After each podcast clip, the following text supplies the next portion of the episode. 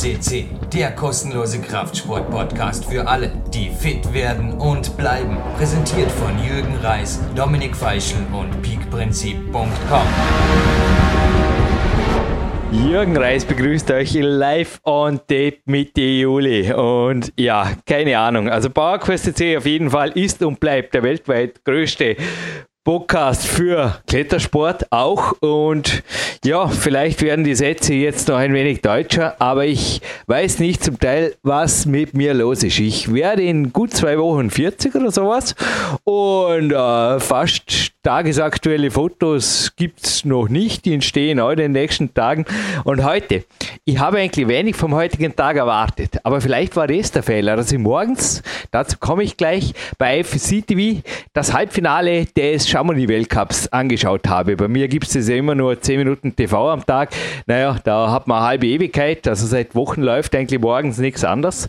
Und da kam eine junge Lady und da dachte man, geil, die hat wieder mal gezeigt, was sie kann. Dann habe ich aber wirklich nur einen Kaffee getrunken, weil es ist ja das Ende einer Trainingswoche.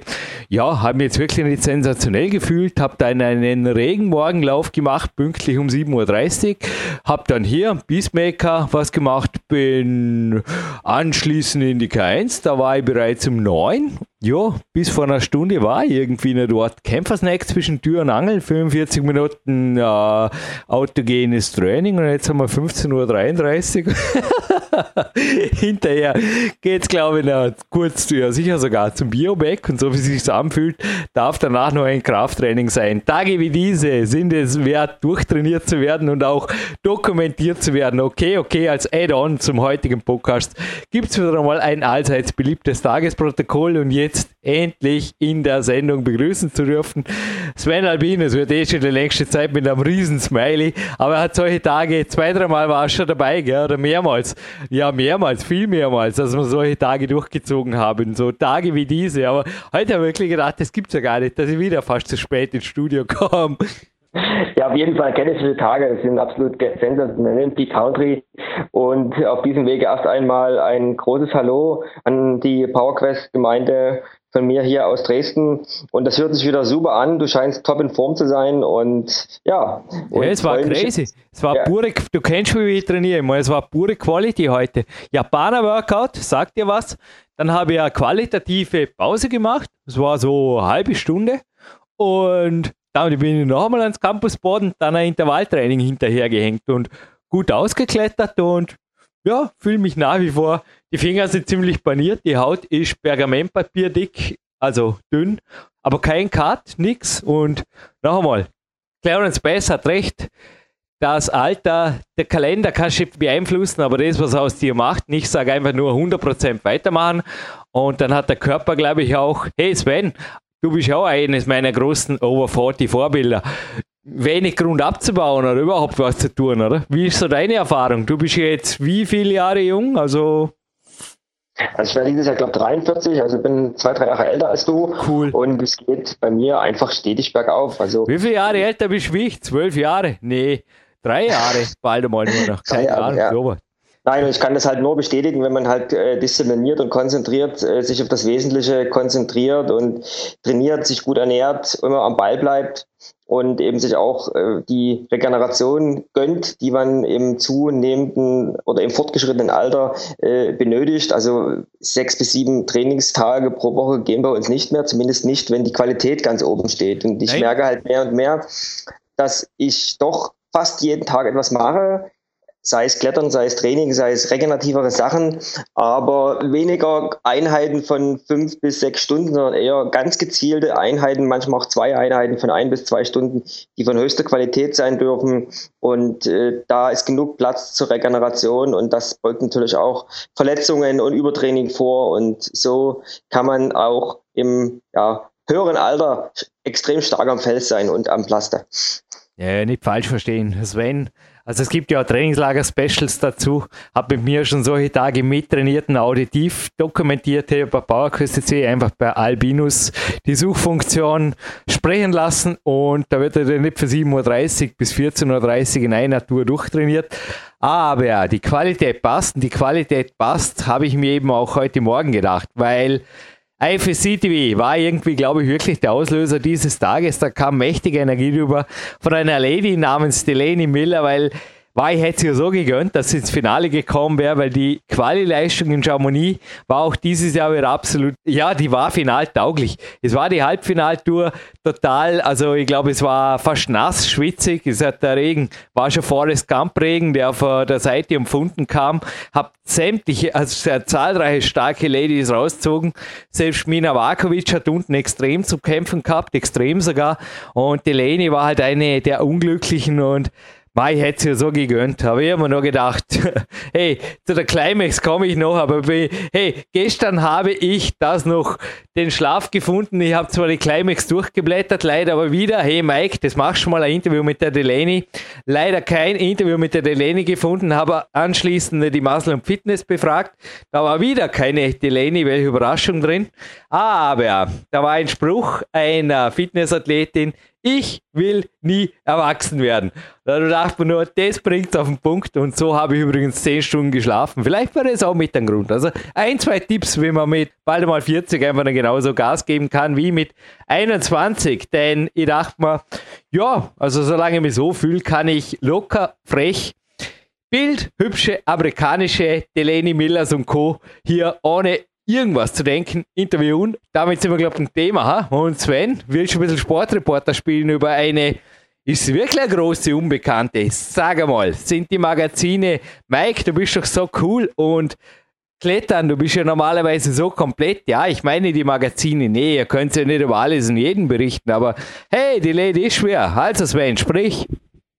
Ja, unbekannt hin, unbekannt her seit letztem Jahr spätestens sollte sie allen IFCC-Fans und Weltcup-Fans aufgefallen sein. Sie war mehrfach im Finale, mehrfach ganz knapp vorbeigeschrammt. Sie ist 14. des Gesamtweltcups gewesen 2015 und man hat sie halt gesehen, sie hat einen wahnsinnig geilen Kletterstil. Also ich bin davon sehr fasziniert, was sie da voriges Jahr abgezogen hat. Ja, dieses Jahr, der Start war nicht so ganz so gut. Äh, wie gesagt, du hast es schon erwähnt, in Chamonix. Sie jo, war ganz in der Quali war super. Sie war ganz vorne mit dabei. Sie hätte ins Finale gehört von dieser Tagesleistung. Und äh, jetzt letzte Woche in Villar ist es auch nicht so glücklich gelaufen. Aber ich denke, es stehen noch sechs oder sieben Wettbewerbe an. Und da kann sie noch zeigen, dass sie ganz stark ist. Auch die Heimwettbewerbe stehen noch an auf ihrem Kontinent. Also ich denke, wir werden von ihr dieses Jahr noch einiges zu sehen und auch zu hören bekommen. Ja, und last but not least, äh, natürlich noch zu erwähnen, im Podcast wird es auch erwähnt, immerhin ist sie auch letztes Jahr im Finale von dem Pisco Block Masters gewesen. Auch das nur starke Ladies dort am Start. Also ich denke, mit Eleni auf alle Fälle, sie ist 21 Jahre jung, können wir in den nächsten fünf Jahren auf alle Fälle noch rechnen. Ja, momentan, aber die Ergebnisse, die Zwischenwertungen ändern sich natürlich auch fast tagesaktuell, weil Weltcup nach Weltcup ist. Also IFSC, die Homepage und auch der YouTube-Channel, würde ich sagen, ist momentan mehr als hochinteressant für alle, die die, die Leni verfolgen wollen. Aber die Miss Miller ist auf jeden Fall auf Platz 15 vor großen Namen wie die Schwester vom Jakob, die Hanna Schubert, der Jakob war natürlich auch schon mehrfach bei uns. Dann die Ex-Europameisterin Fakritinova, wenn ich das jetzt gerade aufbringe, die Dinara, die ist auch zwei, drei Plätze hinter hier. Die Niki van Bergen hatte man auch. Übrigens zum Climax dazu zu kommen, das gibt es natürlich zum Verlosen. Nee, es war ein super Magazin, Mike. Aber ich habe das auch schon durchgeblättert, nach wen hatte man schon, wen noch nicht. Ist echt crazy, gell? Die Babsi Zangel hat mir übrigens davon, was jetzt in der Climax steht, selber in der K1 mal vor zwei, drei Wochen erzählt. Den Alex Huber, den Alex Megos, den Sachi Ama, die Gimme Kraftdirektoren, Patrick Matrosch, Dicky Korb hat ihm genauso wie jemanden, den selbst äh, Sven schon vergessen hat. Das war der Herr Camargo und Felipe im Vornamen genannt. Na, ist echt crazy. Also wir bleiben dennoch dran. Ich habe jedes Mal wieder auch dank solcher Magazine viele neue Ideen, aber jetzt sehr schwierig mal sagen, without the further ado, starten wir rein mit der US-Hymne bei Marc Prozi und hören uns kurz im Abspann mit einem Gewinnspiel wieder. Machen wir es so. Auf geht's, viel Spaß.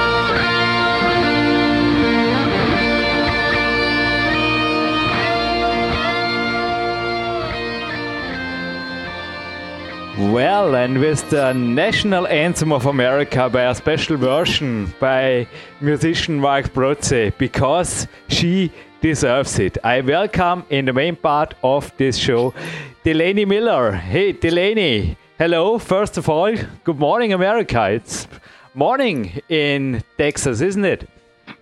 Uh, it is, and I'm actually in Colorado right now. Oh, you're in your studying place, so you're not at home, you are at Fort Collins, am I right? Yes, that's correct. Okay, yeah, I mean, it's Sunday. To get this started, is it right that this is maybe the first audio podcast you have? Even so, this is going online a few weeks out of the World Championships in Paris, which is for sure the highlight, I think, also for you in 2016, isn't it? Yes, that's correct. Why is that so? I mean, it's really crazy. America is, in my opinion, here as a European podcaster, sorry, a little bit upside down. I mean, there are a lot of, I think they are strong, very strong people, but, and also very strong women. But I checked out the IFSC world ranking today, and you as a number 14, which is very respectable, are the only one per, per 2015, the only American who was showing up last year. Yeah, that's correct. And I think most Americans just weren't interested or couldn't afford it. Um, I really think they should start having more World Cups here in North America to help that. But uh, mm-hmm. USA Climbing's pretty. I don't know. I think last time they hosted one, it got really expensive. So I think the issue is more funding. In front of me, I mean, also you do I get it right that you are a little bit under the radar of the climbing media? Um, well, or outside outside the media, there's not much writing, not much speaking, not much podcasting, not much anything about you. I think part of that might be because um, of my own fault. Uh, I since I'm in school, I'm not really. I'm. It's it's hard for me to be out there seeking interviews and um, staying on top of social media.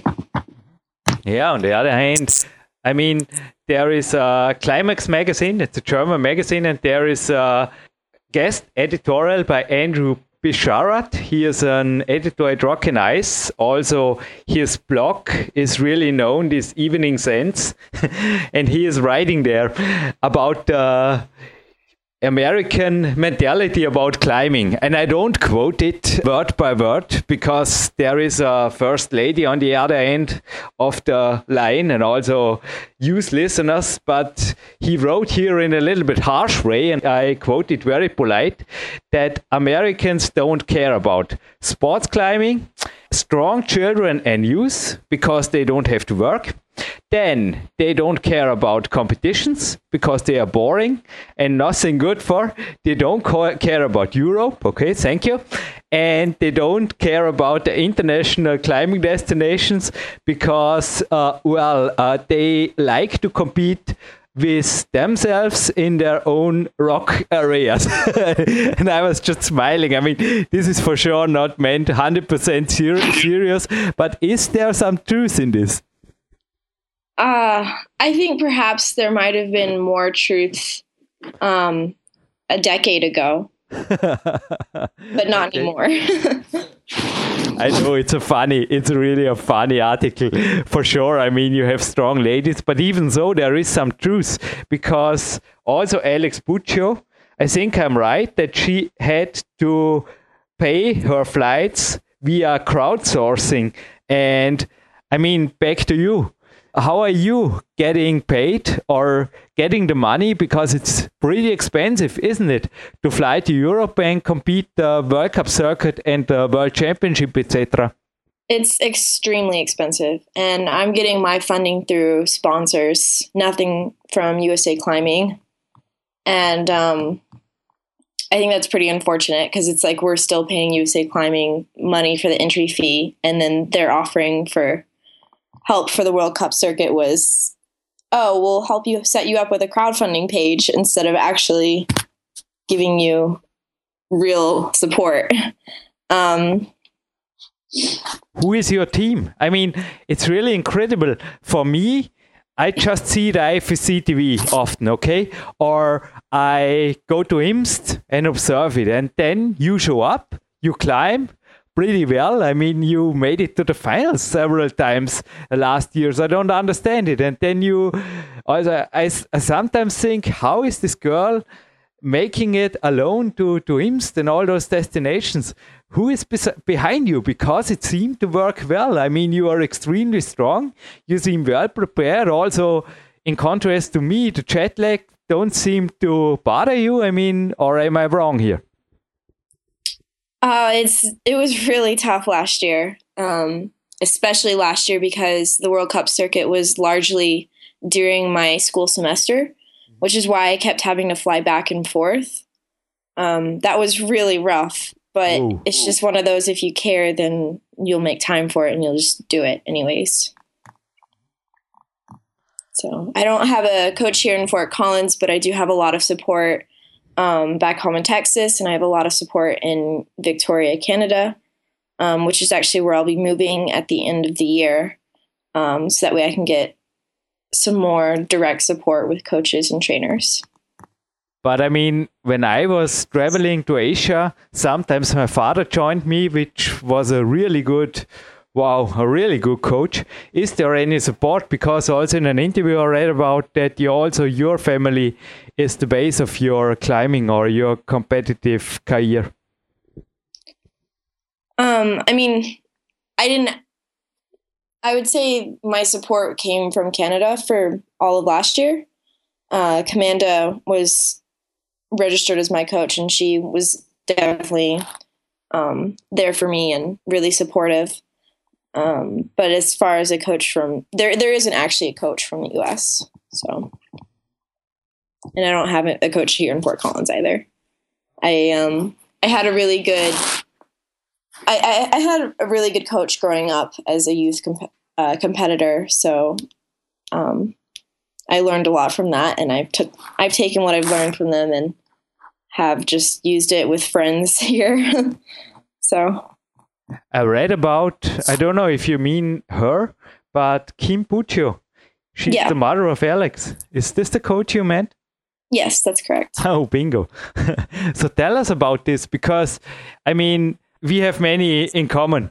I am also a typical lead climber. I'm also a, a, lightweight, and I don't know. You seem to do pretty well in bouldering too. I don't.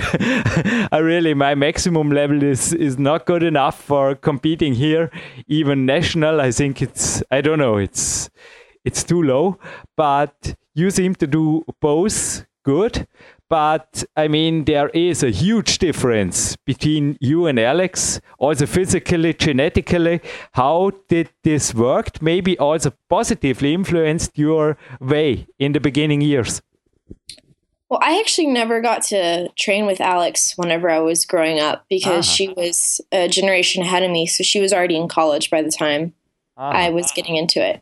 But her mother uh, coached you also in bouldering, in lead, and you also competed in speed internationally, I've seen there. So you had a broad base, or how was your beginning? Because you started, am I wrong, with 12?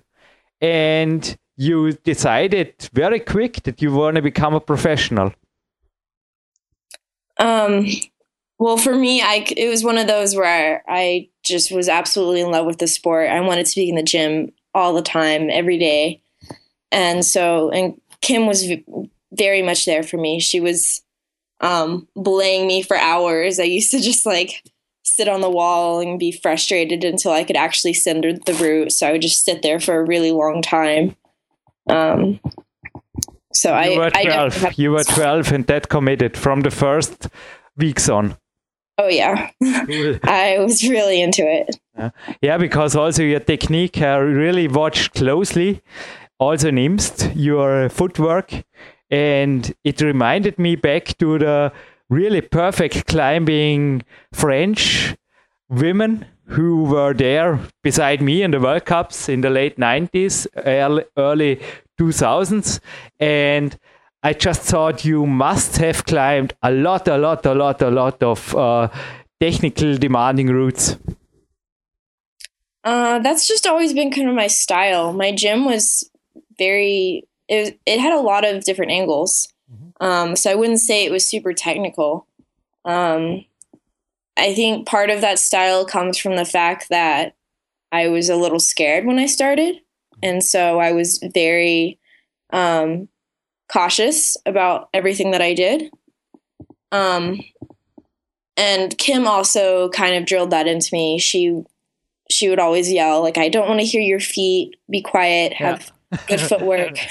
That's what I do as a coach. This is good, yeah. Good technique is always silent. It's mm-hmm. yeah. Can you somehow give our listeners a little bit an overview about your week back then and now? I mean, 12 years for a gymnast girl, it's normal that they train six, maybe seven days a week and for hours a day. But in climbing, I mean, it's a little bit more relaxed. But in contrast, I think you were very, very, like I was in the beginning and still am, you were very committed to it. Yeah, that's correct. Um, whenever I was 12, though, I only trained four days a week.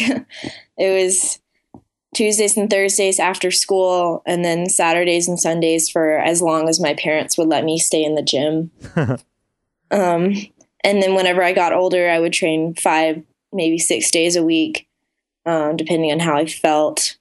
And um, now that I'm in college, I still train probably close to five days a week. Um, I have to be flexible with like whether I have exams coming up or not, and uh, I have to make a lot, a lot more time to study. Unfortunately.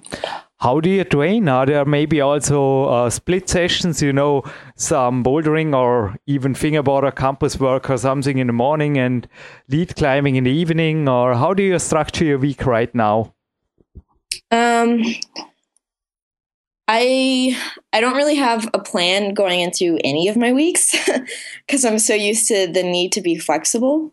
But um, I just I go in the gym and I train if I feel up to it. Basically, uh, I might go to project or I might do like a pyramid. Um, I think all my workouts are honestly pretty standard, but I try to have one for one, meaning one day of fun projecting, just trying hard and not being too worried about anything and then the next day um, doing like a more serious structured workout mm-hmm. and then you make rest day or yeah mm-hmm. and is there any supplementary training as i said campus board, finger work on the don't know beastmaker or something like this or even antagonist training maybe with therabands or gym training gymnast workout maybe also in the gym with dumbbells, barbells. Is there anything about it? Things like this um, you do? I have a cross training program that okay. was developed for me by PISE, the Pacific Institute of Sports Excellence. And it involves therabands and weights and um, lots of different things, actually. Do you do any other sports besides climbing? I mean, I think your light stature also would be great for running or something like this. I just thought about it. You should be a, a light runner. I ran in high school. I ah, don't. I think. Do you make any endurance sports still beside climbing? No, I mean I will run or I might row occasionally just for fun and to feel good, but um, it's not like a huge part of my routine. Mm. You mean on the concept two indoor or something like this? Yeah. Okay. And any recovery activity? I mean, I just took a walk. I was training. Today is a training day at the climbing center over here at the K1. It's really great. If you come to Imst, it's nearby. Just write me and it would be great to spend a day with you here in my hometown. But uh, I was just having a walk. I enjoy these walks. It's, don't know, it also makes me calm after climbing and focused for this interview now. A uh, little bit less adrenals. Do you make things like this? Uh, I'm sorry, can you repeat? do you make any recovery activities like walking or you know easy biking maybe going to the sauna steam bath or anything like massage um i usually foam roll quite a bit to make sure everything is mm. loose and basically just stretching. Okay. Yeah i mean you are becoming 21 this year. You're pretty young. Um, Sean McColl also said that he is looking very positively that climbing is getting Olympics. We will know it when we put it online now. Maybe I have already said it in the German part, if yes or no. But it looks really, really good for one of the disciplines in Japan 2020. How do you look to your long term future? Or what uh, means Olympic status sports climbing for you? For me, if I had a chance of going in the Olympics, that would be a huge dream come true, honestly. I, I know it's like a huge long shot, but um, it's definitely in the back of my mind every time I go to the gym these days. Um, honestly, like whenever I was 10, Sorry, I'm just laughing because I was just thinking in a moment you can put this on a really relaxed base because uh, there is no other American girl, you know, joining or uh, pushing you outside an Olympic team for America. It's it's crazy. It's, I don't understand it. I really don't understand it. So a big country and nobody. I mean the the flight costs they sorry Delaney, but they are really should be normally no issues. Also, all the American, also all the European athletes fly to Asia. I mean, I don't understand why there are not more American, especially not American. Yeah, also no American men, but more American women in the lead circuit. There isn't right now, but I mean, there could be in five years. And just because there's not people competing now doesn't mean there's not other really, really strong, talented women mm-hmm. who could, uh, who would very much deserve a spot on the team. Yeah, I mean, with, with 12, you're right. You started not that early. Tell us about your childhood. Were there also some sports involved? Um, I did soccer for a few years. Uh-huh. Uh, it was not my thing. I was terrible at it. and another thing we got in common. and I didn't really do any other specific sports after that. I was very active. I went outside all the time and okay. did activities, but it wasn't like organized sports. Mm-hmm. Not until I discovered climbing. Yeah. So after you discovered climbing, did you ever made a big break or don't know, a month off, or had you any serious injuries during your career? Uh, I wouldn't say serious. I've definitely had a couple injuries, um, but the longest I've been out was two months. Mm. So, what was it? Finger, elbow, shoulder? Um, something with my knee. Honestly, I'm not really sure what I did. I high stepped a hold and was perching on it, and then I did like a micro uh, twist. Mm-hmm. Um, to clip a clip and something popped. and so I just uh, basically put a brace on it and kept the brace on for two months until it felt good. Mm-hmm. So. I mean, how do you handle disappointments like these or also disappointments, setbacks in the World Cup circuit? Because you are, for me, also, this is what we also got in common you always come back and then you compete. And I also make this interview because I see in you one of the yeah, I don't know. What do you yourself say? Can you win a World Cup within the next five years? I, I say never say no. Sorry? I say so I I answer this with my point of view possible. Yeah. I think it's possible. I think anything is possible. Yeah. Um, I'm definitely going to give it my all and see what happens. Um, and who knows? Maybe I can um, podium this year, or who knows? Maybe I'll get kicked out of the competition scene because a huge group of really young, talented women will come up behind me. I don't, I don't know, I but I definitely believe in. Um, I, I definitely believe that there is a chance. So I'm going to do everything I can to make it possible. Yeah, maybe. And I, I have one in mind, which can American who can win a World Cup. But this interview is about you. And what do you do when things don't go well or in your way? Because after 24th place in Stavanger, just a few weeks later, you came back in Puurs and Wujiang in China and just missed the final for hold or two, as well as in Imst. I mean, it's great how you always push back. Is this mentally, I mean, are you working mentally to handle disappointments? Give us your secret there. Uh, I'm constantly working on my mental game. I believe it's a competitor's biggest advantage if they have a good comp head. So I'm just constantly evaluating what I was thinking and what went well and what didn't work.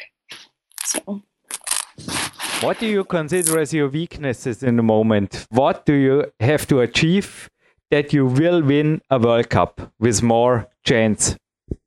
Uh, I have to trust myself a lot more. I definitely, I, I don't, I wouldn't say train this way, but I've noticed that in competitions, um, my climbing style becomes much more controlled and I climb not to make a mistake, but I need to learn how to climb to win meaning I need to pick up my pace and be a little bit more decisive and committed to um, dynamic movement.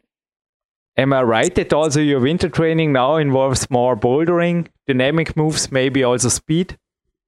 Yes, that's correct. Okay. And I mean, that's a, a serious question. You also you wrote in an interview that you had some issues from outside in your youth with your weight. I mean, first of all, I found no climber with so much numbers in the internet who don't compare. So the latest information I found here is five foot five and 45 kilo. This is from the official Digital Rock page by January 2016. Is this correct by now? Um, I'm definitely not five foot five. I'm five foot four. I think I was hoping I was, but okay, you are five foot four. That's a huge difference. yeah, it is. Uh, well, it's an inch, I guess. That's that's pretty big, but yeah, it's it's big, yeah. And uh, forty-five kilo. Is this correct? Yeah, that's correct. Okay, so what do you think about this? Is this perfect for you? Because I mean, in contrast to others it's hard to to say that the World Cup became heavier, more athletic. I'm really not sure about that because when I see the Japanese, the Russians, and also some other nations, they have climbers. They are the same as you. I mean, they are you are nothing special. So how do you think about yourself? Um, it's hard to say if this is like the perfect weight for me. I think I'm still playing with that is the honest answer.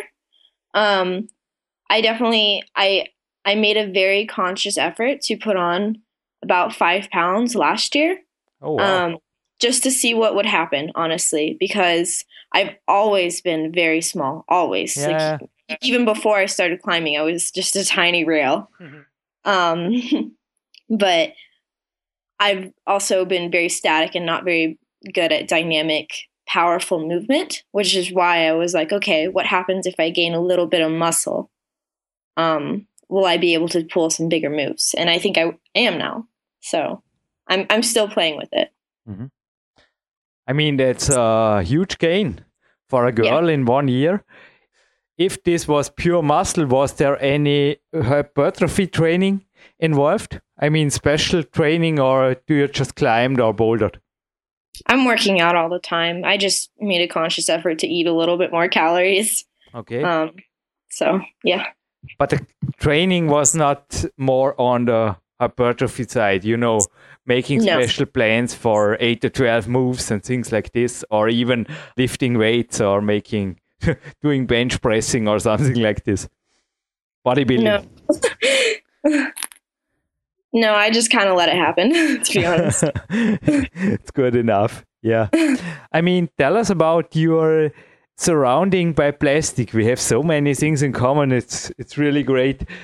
Other especially in America, other climbers can only motivate themselves when they are outdoors. And you, like me, seem to be in a good environment, also with good friends and a good pushing environment when we are indoors. Tell us about this, how you get into this scene, and how it evolved through the years.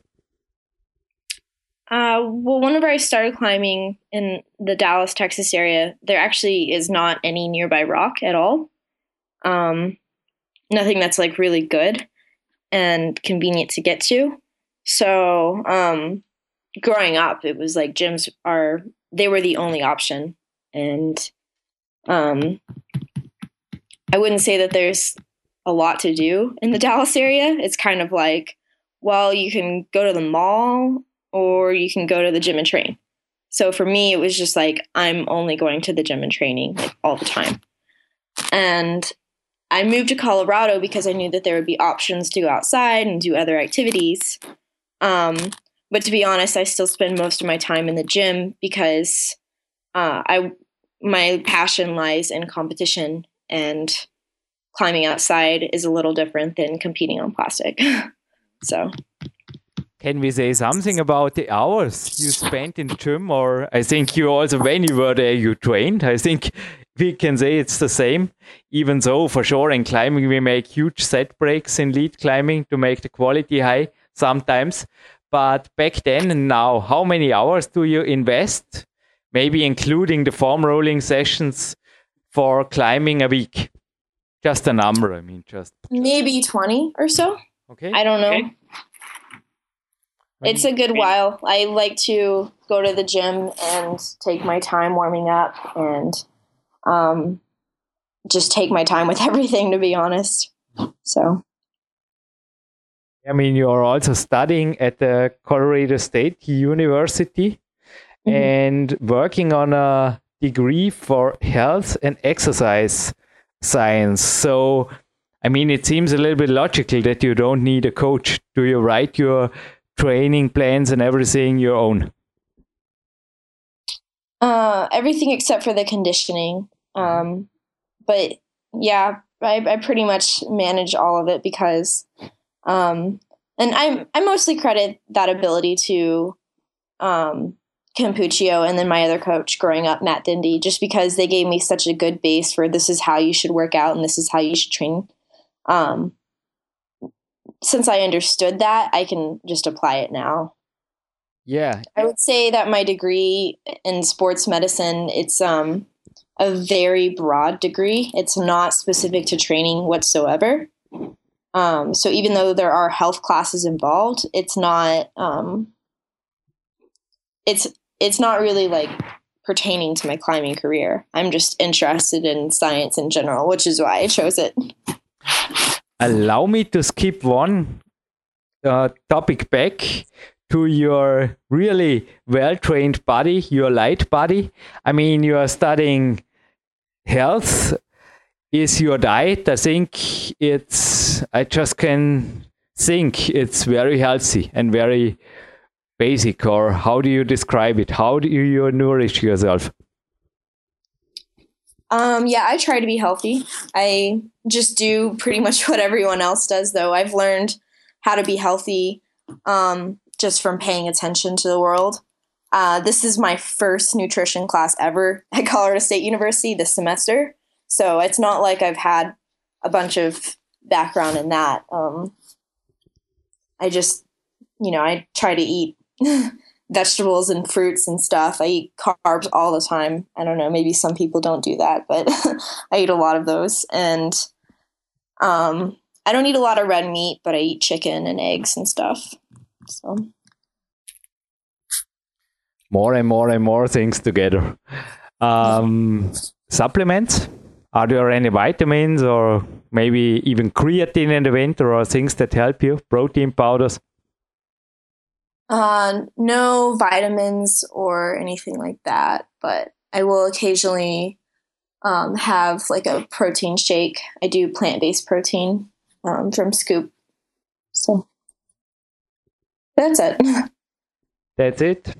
Yeah. yeah, I mean, also your success rule, it sounds like very straightforward. the universe will support you. I read here, and in German, I'm doing some seminars about. Uh, yeah, it's not the law of attraction, but something in this direction. I call it train time millionaire seminars. What I mean is more value to living, and there are two ingredients you said here hard work and self belief. Maybe a number three that has been added on through the years because also this interview, I think it's a few years old. Um, did I say that? I don't know. It's written down here in the official uh, I mean, IFSC totally homepage, like so I thought there might be some serious information. Yes. Yeah, that sounds like something I would say, and definitely still believe it. So that's funny. Hard work and self belief. So, are those your uh, rules for winning a World Cup? Hard work, self belief, and maybe balance. Um, okay. Because I used to think that um, you just had to try really hard constantly all the time, but now I'm learning there's a time and a place for that, and there's a time and a place for just like letting go of some things and just kind of writing it out, to be honest. um, yeah, and there's a time and a place where you climb.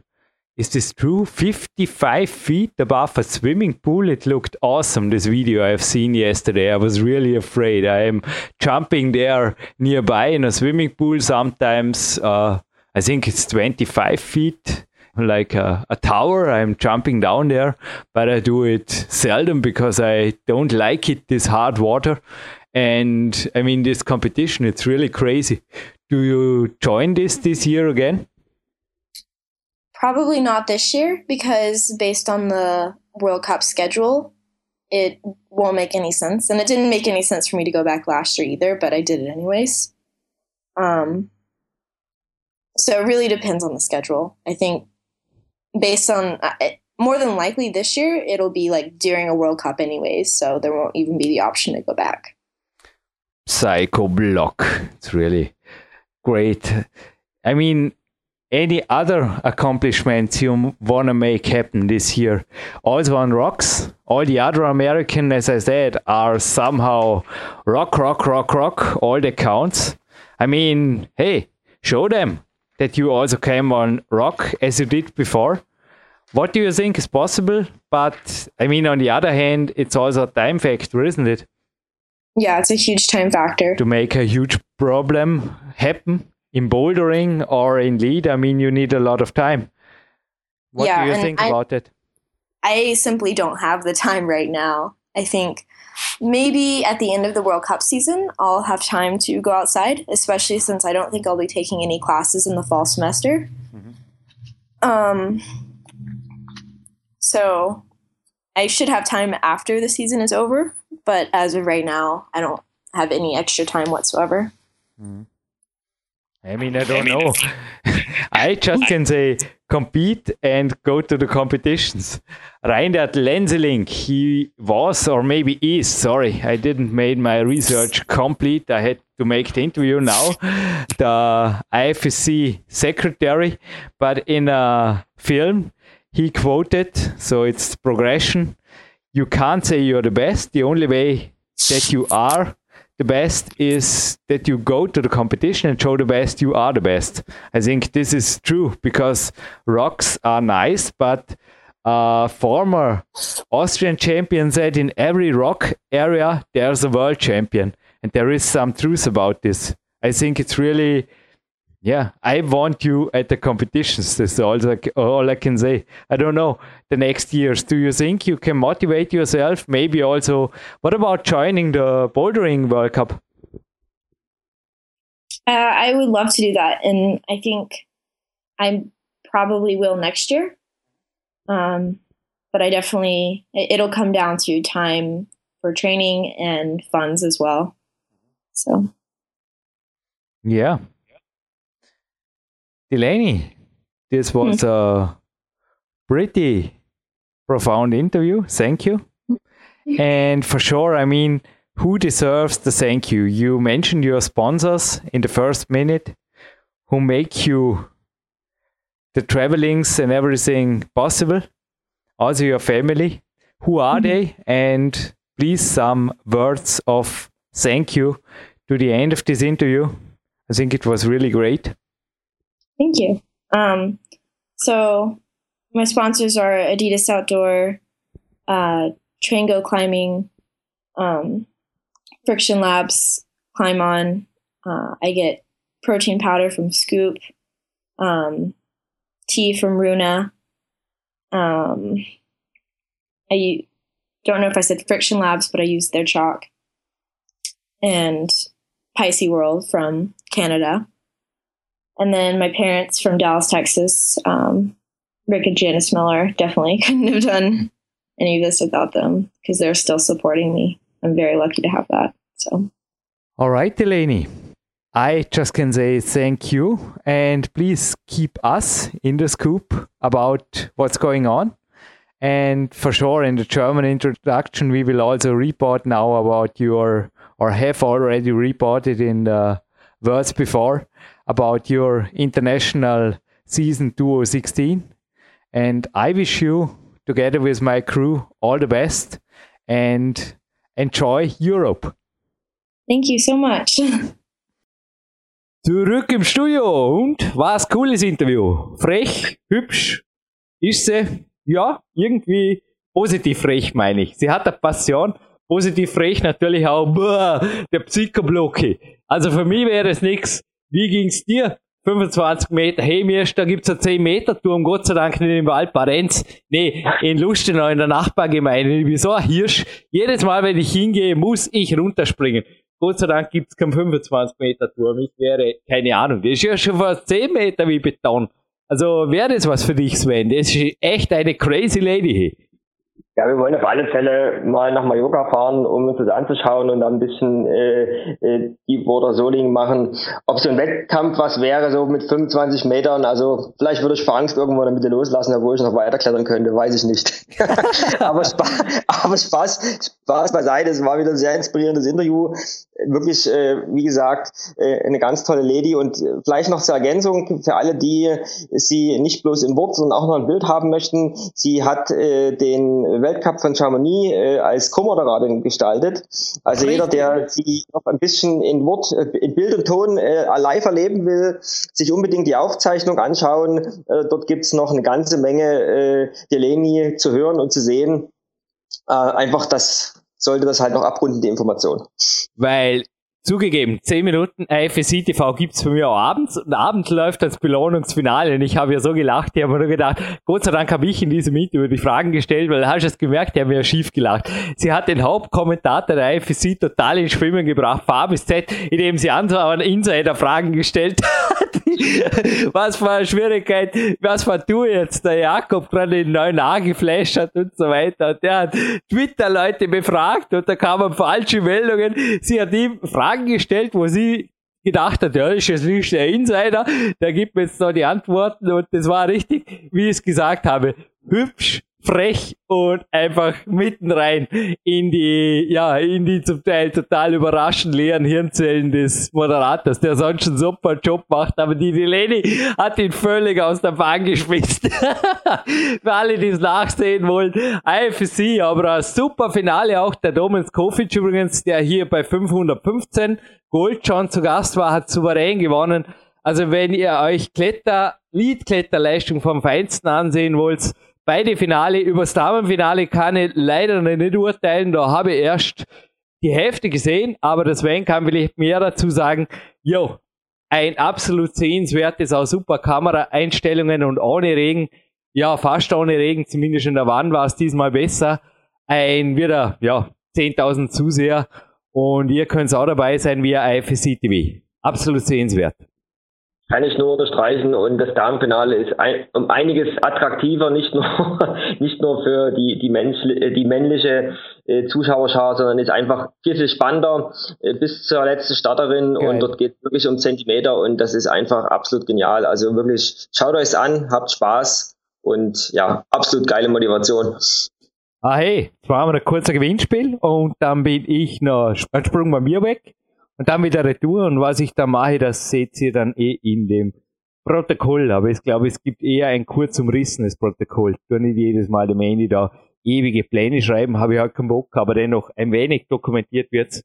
Eine grüne Climax ist echt cool, ist echt cool. Haben äh, Mike einige deiner Interviews wieder auf coole Ideen gebracht mit Leuten, die wir noch nicht hatten und die ich unbedingt haben will. Ist übrigens schade, vielleicht gibt es irgendwann einmal eine Lösung. Der Urca Carmona, den habe ich in Arco getroffen.